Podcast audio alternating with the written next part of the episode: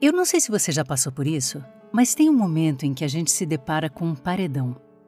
Pode ser do nada, pode ser depois de umas férias, um olhar para dentro, ou uma pandemia. A gente já não se reconhece mais e não reconhece o futuro que se apresenta à nossa frente. As coisas parecem perder a graça e a gente chega até a se perguntar se aquela estrada ali tão conhecida que acabamos de percorrer faz algum sentido. Embora a gente viva a mudança contínua das coisas dia a dia e de nós mesmos, a gente raramente se dá conta. Quando isso acontece, só existem dois caminhos: buscar um sentido ou mudar a direção. E é disso que trata o episódio de hoje: transição. Eu acho que eu escolhi esse tema porque eu tenho sido vítima desse paredão na pandemia e vejo outras pessoas enfrentando questões muito similares. Outro dia eu estava ouvindo uma transmissão no canal da Mônica De Bolle e ela falava exatamente da transição dela da economia para imunologia e microbiologia.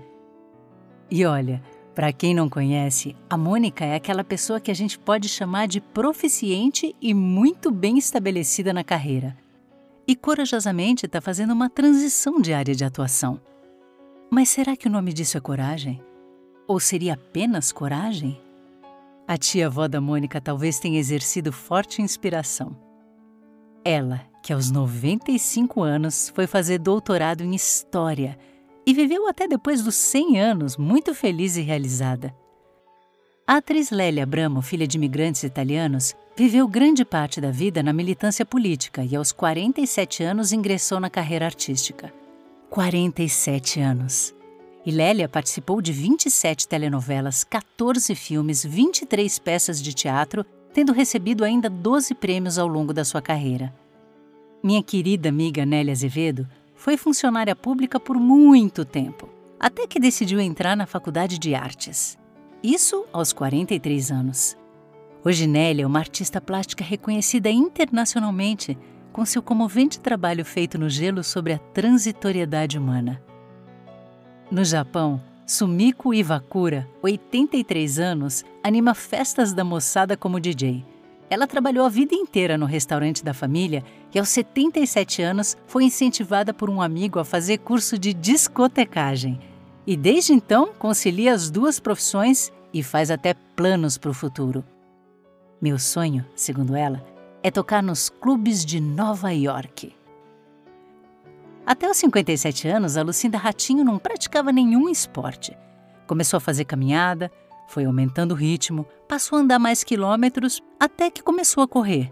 Aos 62, ela completou a sua primeira ultramaratona correndo 108 quilômetros em 24 horas.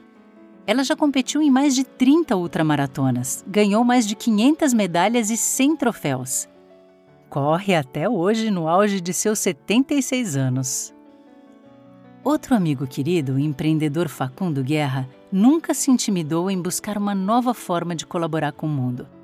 Começou como engenheiro de alimentos, foi jornalista internacional, mestre e doutor em ciência política, executivo de multinacional, programador de conteúdo, mas acabou redesenhando a cidade de São Paulo, concretizando projetos culturais que revitalizaram bares icônicos da cidade, pontos turísticos como o Mirante 9 de Julho, democratizando espaços de entretenimento e fomentando uma região eletrizante, conhecida hoje como Baixo Augusta.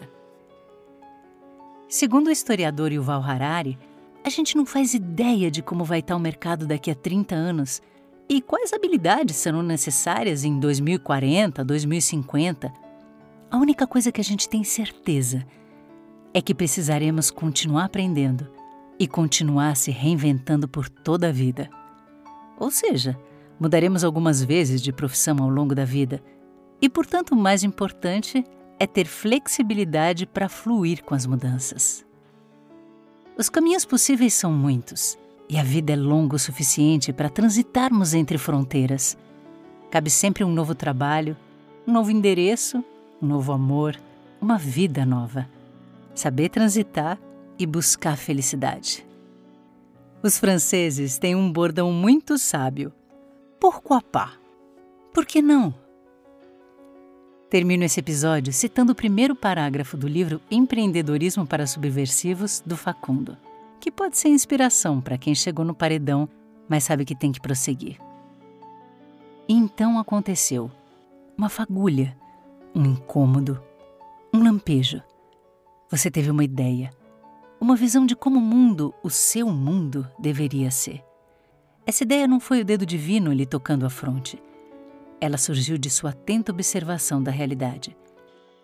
Não foi um estalo, mas algo que fermentou algum tempo na sua cabeça até você chegar a uma conclusão, o encontro de um problema válido e uma vontade de achar uma solução, de dar o salto no vazio e desbravar mares nunca dantes singrados. Obrigada por ouvir e tenha uma ótima semana.